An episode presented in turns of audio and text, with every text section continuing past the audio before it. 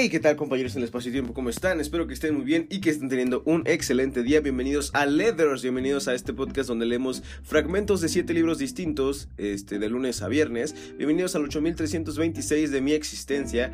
Eh, me parece que hoy es 7, 8 de enero. 8 eh, de enero, miércoles 8 de enero.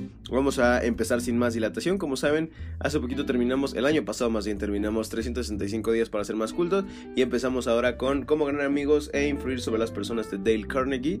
Eh, estamos leyendo el comercial de Dale Carnegie de cómo su curso es muy bueno, no sé qué. Pero bueno, vamos a este, continuar con la introducción de este libro. Y bueno, ya iremos aprendiendo y comentando lo que tengamos que aprender y comentar. Ahora permítanme un segundo. Ya saben, viene el tarareo del tararara. Este es el tarareo de Fui por un bolígrafo y. Ah, rayos. Listo, perdón, una disculpa. Continuamos entonces con eh, cómo ganar amigos de Del Carnegie. El hecho de que estos hombres, 10 o 20 años después de haber salido de escuelas o colegios, acudan a estas enseñanzas, constituye un decisivo comentario con respecto a las sorprendentes fallas de nuestro sistema educativo. ¿Qué quieren estudiar los adultos? Se trata de una pregunta muy importante y con el fin de responderla, la Universidad de Chicago, la Asociación para la Educación de los Adultos y las Escuelas Unidas de la Asociación Cristiana de Jóvenes efectuaron un estudio que duró dos años y costó 25 mil dólares. Esa indagación reveló que el interés primario de los adultos es la salud. Reveló también que en segundo término está el interés por lograr la habilidad con el trato con los hombres. Los adultos quieren aprender la técnica de llevarse bien e influir sobre los demás. No quieren ser oradores públicos y no quieren escuchar palabras rembombantes sobre psicología. Quieren indicaciones que, les, indicaciones que les sea posible emplear inmediatamente en los negocios, en los contactos sociales y en el hogar. De modo que, ¿era eso lo que querían estudiar estos adultos? Muy bien, dijeron quienes hacían la indagación. Espléndido, si lo que quieren es eso, lo haremos estudiar. A la búsqueda de un texto, descubrieron que jamás se había escrito un manual para ayudar a la gente a resolver sus diarios problemas en relaciones humanas. Bonito estado de cosas. Durante centenares de años se habían escrito eh, eruditos volúmenes sobre griego y latín, matemáticas superiores, temas que no interesan un pepino al adulto común, pero en cuanto al único tema que despierta sede de su conocimiento, que reclama guía y ayuda, nada. Esto explica la presencia de 2.500 adultos en el gran salón del baile del Hotel de Pensilvania en respuesta a un anuncio periodístico, pues allí aparentemente tenían aquello que por fin buscaban con tanto afán. En los lejanos tiempos en la escuela o del colegio había leído y releído libro tras libro, con la idea de que, perdón, Solo el conocimiento era el sésamo abrete para obtener recompensas financieras y profesionales, pero unos pocos años en la brega de los negocios y la vida profesional les causaron aguda decepción.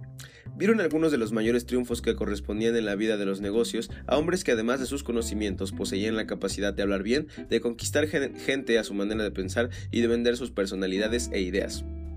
Pronto, descubrieron que si se quiere ser capitán o dirigir la nave de los negocios, la personalidad y la facilidad de palabras son más importantes que el conocimiento de los verbos latinos y un diploma universitario.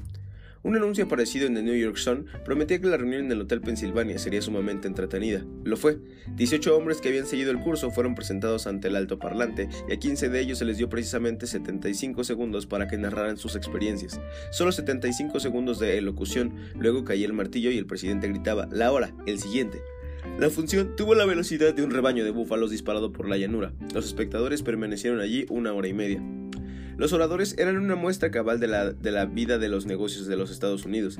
El director de una cadena de tiendas, un panadero, el presidente de una asociación comercial de banque, dos banqueros, un vendedor de comisiones, un vendedor de productos químicos, un corredor de seguros, el secretario de una asociación de fabricantes de ladrillos, un contador, un dentista, un arquitecto, un vendedor de whisky, un practicante de la ciencia cristiana, un farmacéutico que había llegado a Indianapolis en Nueva York para seguir el curso, un abogado venido de La Habana para prepararse con el fin de pronunciar un importante discurso de tres minutos, el primer orador tenía el gaélico nombre de Patrick G. O'Hare. Nacido en Irlanda, asistió a la escuela durante cuatro años, emigró a los Estados Unidos, trabajó como mecánico y después como chofer.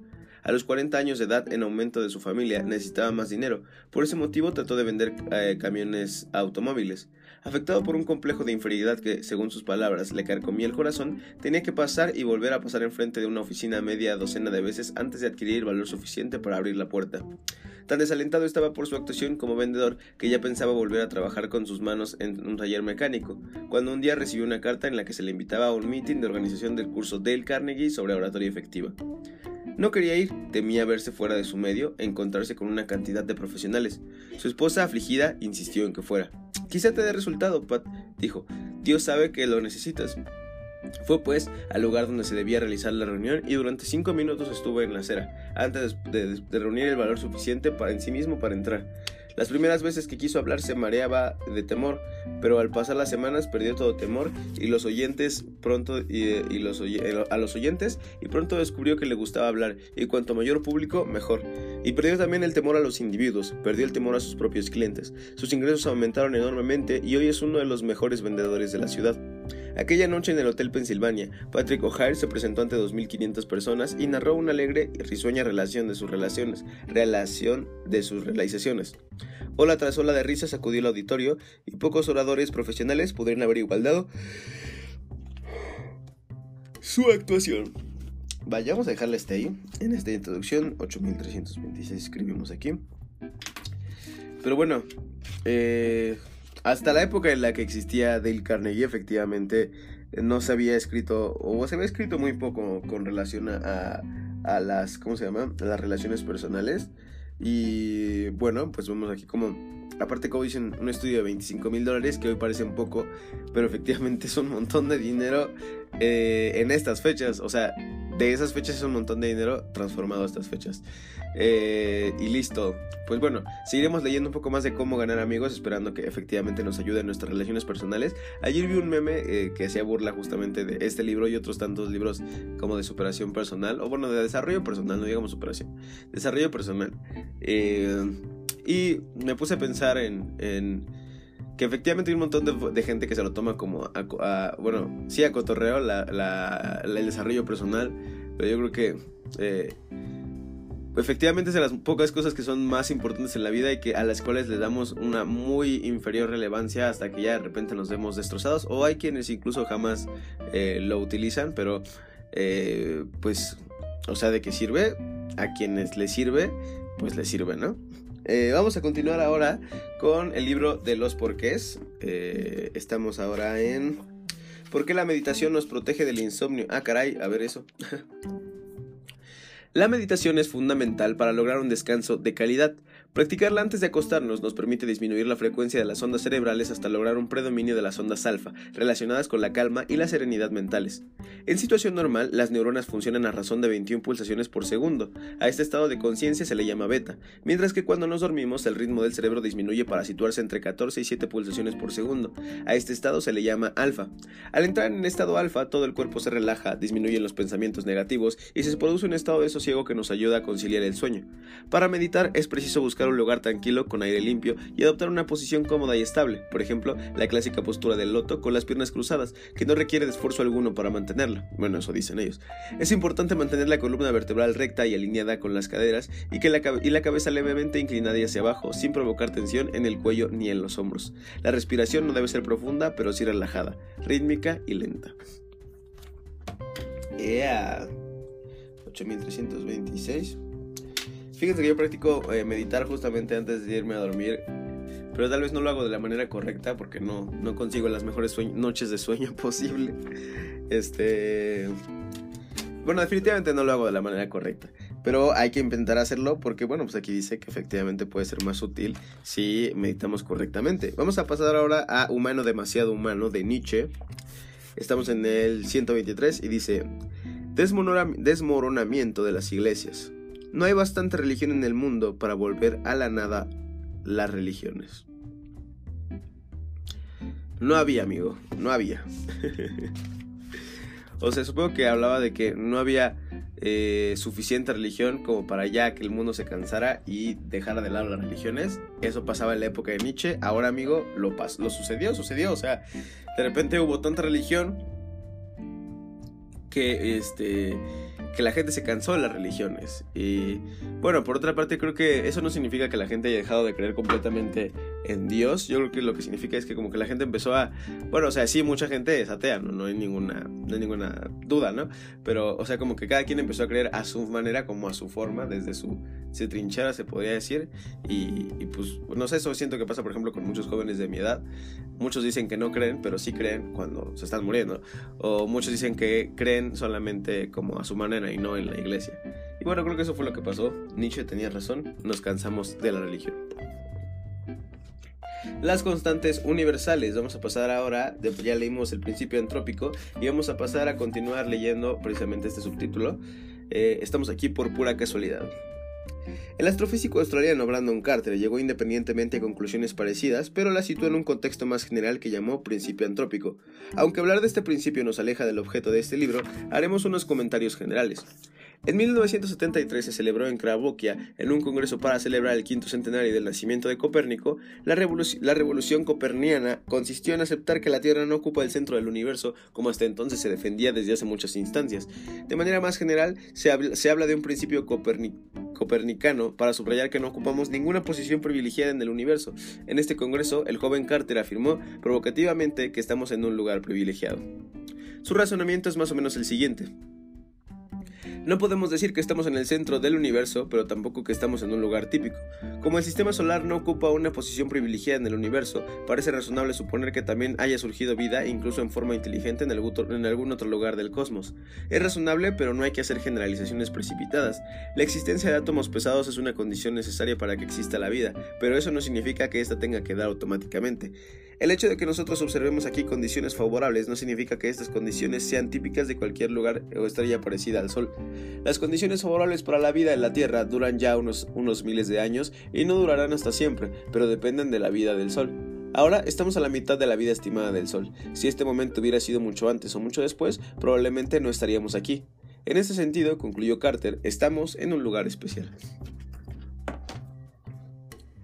Bueno, efectivamente estamos en una situación, en un momento especial tal vez, en una ubicación del espacio-tiempo, tal vez en un lugar este, muy específico, que nos trajo aquí por pura suerte porque efectivamente cualquier cambio en la ubicación, la distancia del Sol, este, la formación, el tamaño de la Tierra, hubiera afectado este, el hecho de que estuviésemos aquí y no podríamos estar haciendo este podcast. Entonces, efectivamente, estamos aquí por pura casualidad.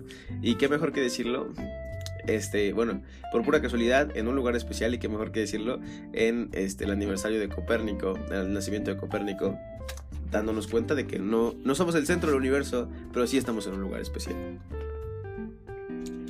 Vamos a pasar ahora a el ejercicio, mm, a la mitad del ejercicio de este, entrenar, revisar y controlar eh, del subtítulo del, del, capítulo, perdón, Concéntrate en cambiar acciones y no pensamientos del libro Entrena tu mente de Mark Freeman. Este, ayer leímos, bueno, ayer leímos Entrenar, Enfrentar, Revisar y Controlar y hoy vamos a leer el correspondiente ejercicio que nos deja Mark Freeman. Y dice... Ahora que hemos repasado los tres tipos de compulsión, es tiempo de identificar cuáles quieres eliminar de tu vida. Para hacerlo usaremos el siguiente ejercicio. Te ayudará a ver los pasos que darás y las siguientes semanas para ayudar a, ayudar a llegar a donde quieres estar. Ejercicio. Jerarquía. Este es un ejercicio clásico de exposición y prevención de respuesta. Una jerarquía es una lista ordenada de compulsiones. Es una herramienta efectiva para que, efectiva porque ayuda a superar un problema común en la gente que la, estás, eh, que la está eliminando. Empezar con compulsiones sin tener las habilidades ni la buena forma emocional para cortarlas. Por ejemplo, una mujer que batalla con problemas de compromiso va a terapia para aprender cómo dejar de abandonar a sus parejas románticas. Para ella, esto parece el comportamiento que quiere eliminar. Quiere aprender cómo vivir con la incertidumbre de si su pareja será el indicado. Pero conforme profundiza en sus reacciones hacia otras incertidumbres en la vida, descubre que siempre salta de una carrera a la otra a la primera señal de dificultad. Muchas veces cambia los planes, cancela cosas a la mera hora, no va a un restaurante sin revisar el menú por adelantado para escoger algo y pasa una hora tratando de decidir entre dos marcas casi iguales de medicina para la tos. Aunque una relación reciente crea cantidades significativas de ansiedad o arrepentimiento, reaccionar o evitar la incertidumbre sobre elecciones y compromisos es común a lo largo de la vida, no solo cuando estamos en una relación. Si se quiere manejar esta incertidumbre sobre las relaciones a largo plazo, será bueno que primero se aprenda cómo eliminar las compulsiones sobre cosas pequeñas, cómo elegir algo de un menú o terminar un proyecto o trabajo. La jerarquía nos ayuda a exponer y ordenar todas nuestras compulsiones para ver el patrón desde donde estamos hasta donde queremos estar. Puedes hacer, este, puedes hacer este ejercicio en papel con notas adhesivas o en una hoja de cálculo para facilitar el movimiento de los ítems a tu alrededor conforme los ordenes. He aquí cómo hacer la jerarquía.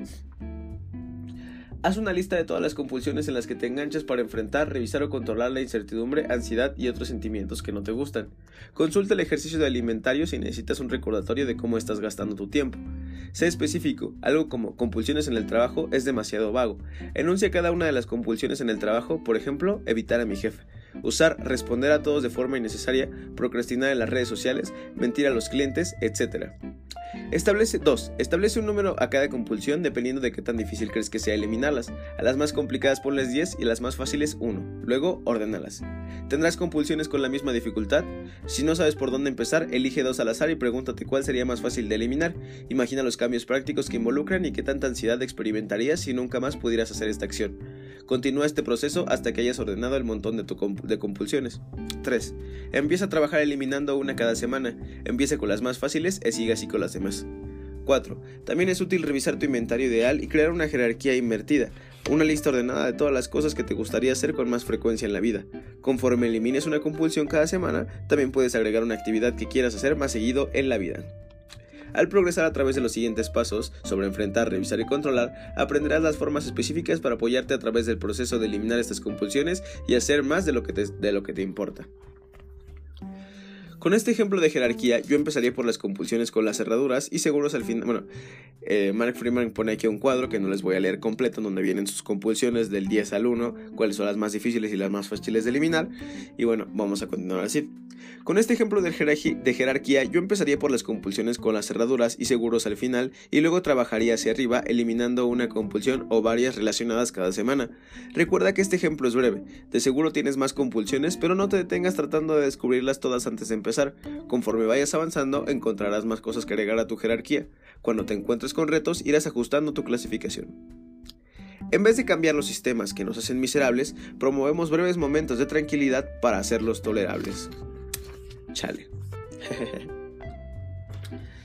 Pues así es chicos, este es el siguiente paso para entrenar tu mente, para enfrentar las compulsiones, en este caso para detener en concentrarnos, eh, bueno, concentrarnos en cambiar acciones y no pensamientos, no solamente la forma en la que vemos las cosas, sino el cómo reaccionamos ante ellas, cómo actuamos y de esta manera lo que vivimos, porque efectivamente, eh, pues como lo dice la frase del final, en vez de cambiar los sistemas que nos hacen miserables, cambiar las cosas que nos hacen estar como nos sentimos, este, nos promovemos eh, breves momentos de tranquilidad para hacer tolerables justamente estas situaciones.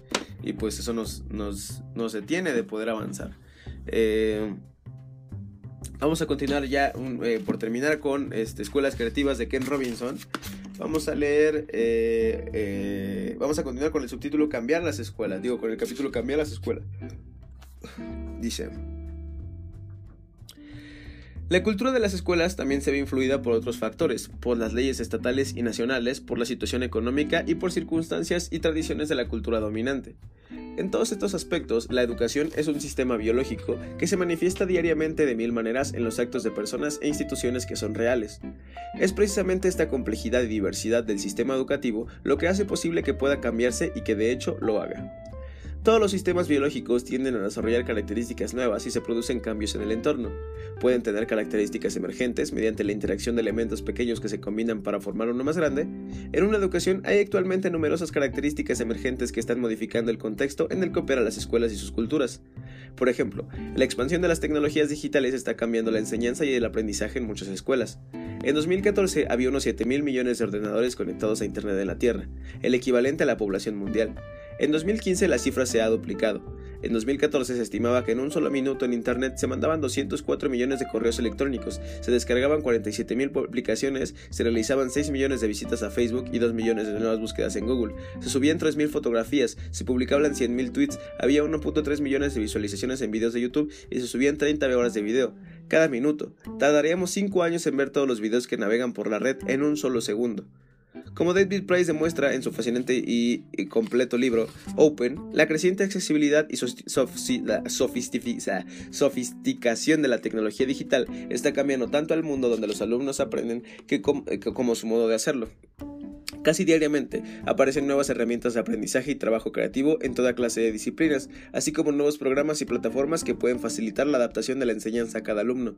Estas tecnologías también están favoreciendo nuevas asociaciones entre los alumnos, docentes y profesionales de muchos otros sectores. Un poco de información respecto a cómo ha cambiado justamente eh, la forma en la que vemos al mundo debido a la tecnología. Y bueno, sí, efectivamente, como cada día se crea y se produce muchísimo contenido y eso también ha variado en la forma en la que nosotros aprendemos las cosas, buscamos las cosas, nos orientamos en cuanto a cómo eh, crear o aprender una habilidad nueva. Y bueno, eso también ha impactado o repercutido en cómo eh, se enseña en las escuelas, o por lo menos en cómo aprendemos nosotros, porque, eh, bueno, no me acuerdo cuando vi un meme justamente de que eh, los alumnos tenían que, o sea, en el pasado tenían que copiar eh, del pizarrón todo este, lo que escribía el profesor y ahora únicamente sacan el celular o sacamos el celular, tomamos una foto y listo, ya quedó grabado todo lo que queríamos eh, guardar, ¿no? Luego nos revisamos esas fotos, pero efectivamente creemos que ya tenemos esa información o ya la tenemos, solo es cuestión de que efectivamente después la revisemos, ¿no? Como crear otros hábitos. Vamos a pasar ahora por último a este el teteto de Platón. Vamos a continuar con la conversación entre Teodoro, no, entre Teodoro y Sócrates, pero se metió Teteto y Teodoro le dijo, ah, bueno, ya te metiste tú, ahora te toca a ti discutir con Sócrates. Si se tratara de Meliso y de todos los que sostienen que el todo es uno e inmóvil, sentiría vergüenza, sin duda, si hiciéramos un examen o vulgar de su doctrina, pero me avergonzaría menos que en el caso de Perménides, siendo él solamente uno. A Perménides se le podrían atribuir las palabras de Homero, pues a mí me parece que es a la vez venerable y terrible. Yo conocí efectivamente a este hombre siendo muy joven y él muy viejo, y me pareció que poseía una profundidad absolutamente llena de nobleza. Así es que tengo el temor de que no podamos entender su doctrina y se nos escape el pensamiento que expresan sus palabras. Y lo que más me preocupa es que quede sin examinar qué es realmente el saber, qué es la cuestión por la que iniciamos la conversación, lo cual ocurriría si hiciéramos caso a esta violenta irrupción de razonamientos que se van presentando. Por otra parte, la cuestión que ahora suscitamos es de una dimensión extraordinaria. Si se examina incidentalmente, recibiría un tratamiento indigno de ella, y si se le dedica toda la atención necesaria, nos prolongaríamos tanto que dejaríamos a un lado el problema del saber. No debemos hacer ni lo uno ni lo otro, pero con ayuda de nuestro arte de partear intentaremos liberar a Teeteto de lo que haya podido concebir en relación con el saber. Bien, si te parece, hagámoslo así. Pues bien, Teteto, es preciso que consideres aún una cuestión respecto a lo dicho anteriormente. Tu respuesta fue que el saber es percepción, ¿no es así? Sí. Entonces, si alguien te preguntara con qué ve el hombre lo blanco y lo negro y con qué oye lo agudo y lo grave, tú dirías, creo yo, que con los ojos y los oídos. Sí, la ligereza en el empleo de palabras y expresiones y la ausencia de consideraciones minuciosas en relación con ellas no son, en general, un signo de mala educación. Más bien, es lo contrario a lo que denota un carácter servil. Sin embargo, a veces es necesario prestar atención a las palabras como ahora que hay que hacer objeciones a lo que haya de incorrecto en tu respuesta. Atiende, pues, a lo que voy a decirte. ¿Cuál de las dos respuestas te parece más correcta?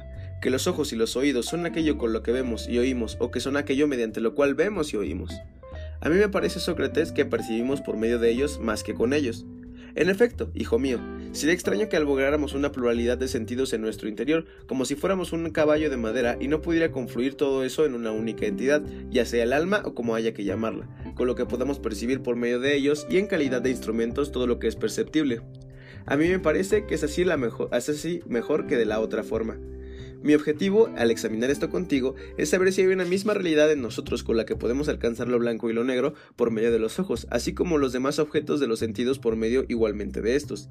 Si se te preguntara a ti, ¿podrías atribuir todo ello al cuerpo?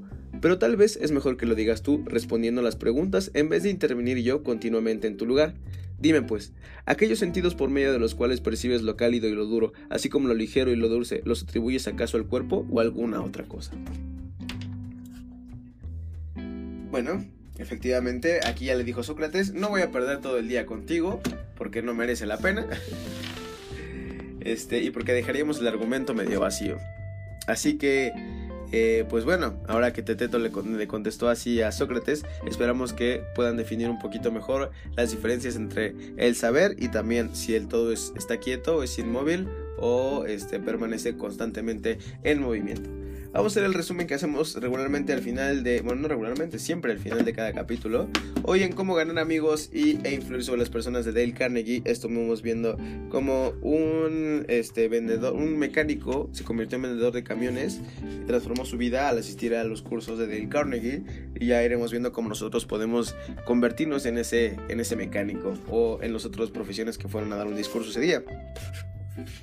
Aprendimos en el libro de los porqués por qué la meditación nos protege del insomnio y es porque logramos entrar en un estado, pasamos del estado de beta, del estado beta al estado alfa en el cual nuestro cuerpo entra en reposo y de esa manera podemos conseguir un mejor sueño.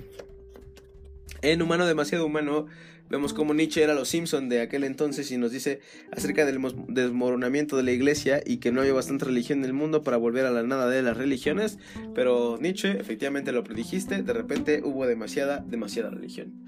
Las constantes universales, ahí aprendimos o leímos un poco acerca de que sí, estamos en un momento y lugar especial, no somos el centro del universo como lo creían antes de Copérnico, pero este, estamos en un momento especial porque si no fuera por las condiciones que nos rodean, es probable que no estuviéramos aquí. Después en Entrena tu mente de Mark Freeman leímos el ejercicio sobre concentrarnos en cambiar acciones y no pensamientos, en cambiar los sistemas que nos hacen miserables y no solamente abordarnos pequeñas acciones que nos den paz o placer momentáneos. Posteriormente en escuelas creativas leímos un poco o seguimos analizando los sistemas biológicos que son eh, los sistemas educativos justamente y que están vivos y son dinámicos, se van adaptando. Y entre ellos las adaptaciones que han recibido tienen que ver con las nuevas tecnologías y cómo este, el acceso justamente a celulares, computadoras ha cambiado radicalmente la forma en la que estamos aprendiendo. Y por último, en el Teteto de Platón, continuamos con, bueno, vimos como Sócrates le dijo a Teteto que no íbamos a dedicar todo el tiempo a la cuestión de si todo estaba en movimientos, todo estaba detenido, ya que este, el, el hacerlo el hacerlo brevemente este, no, le daría la importancia que se merece el argumento y el hacerlo eh, sutilmente les tomaría todo el día. Entonces parece que solamente le van a dar un pequeño argumento sobre eh, la situación y continuarán con eh, si el saber es o no percepción. Hasta aquí hemos llegado el día de hoy con Leathers. Espero que les haya gustado, que se hayan entretenido, que hayan disfrutado de estas lecturas. Ya saben que eh, pueden contactarme por redes sociales si quieren platicar de cosas interesantes. En todas estoy como It's Rich con doble T y TTS Rich.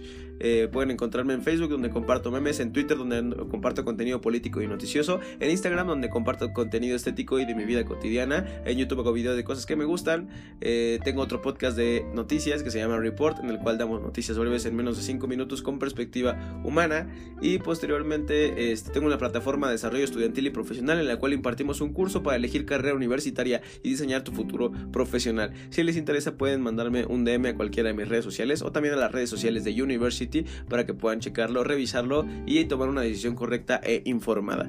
Eh, poco más chicos, espero que tengan una excelente semana, espero que este, tengan un excelente miércoles y que se puedan enterar de cosas interesantes en el podcast de Report que estará en unos minutos. Ya saben que mi nombre es Rich y esto, It's Leathers. Bye!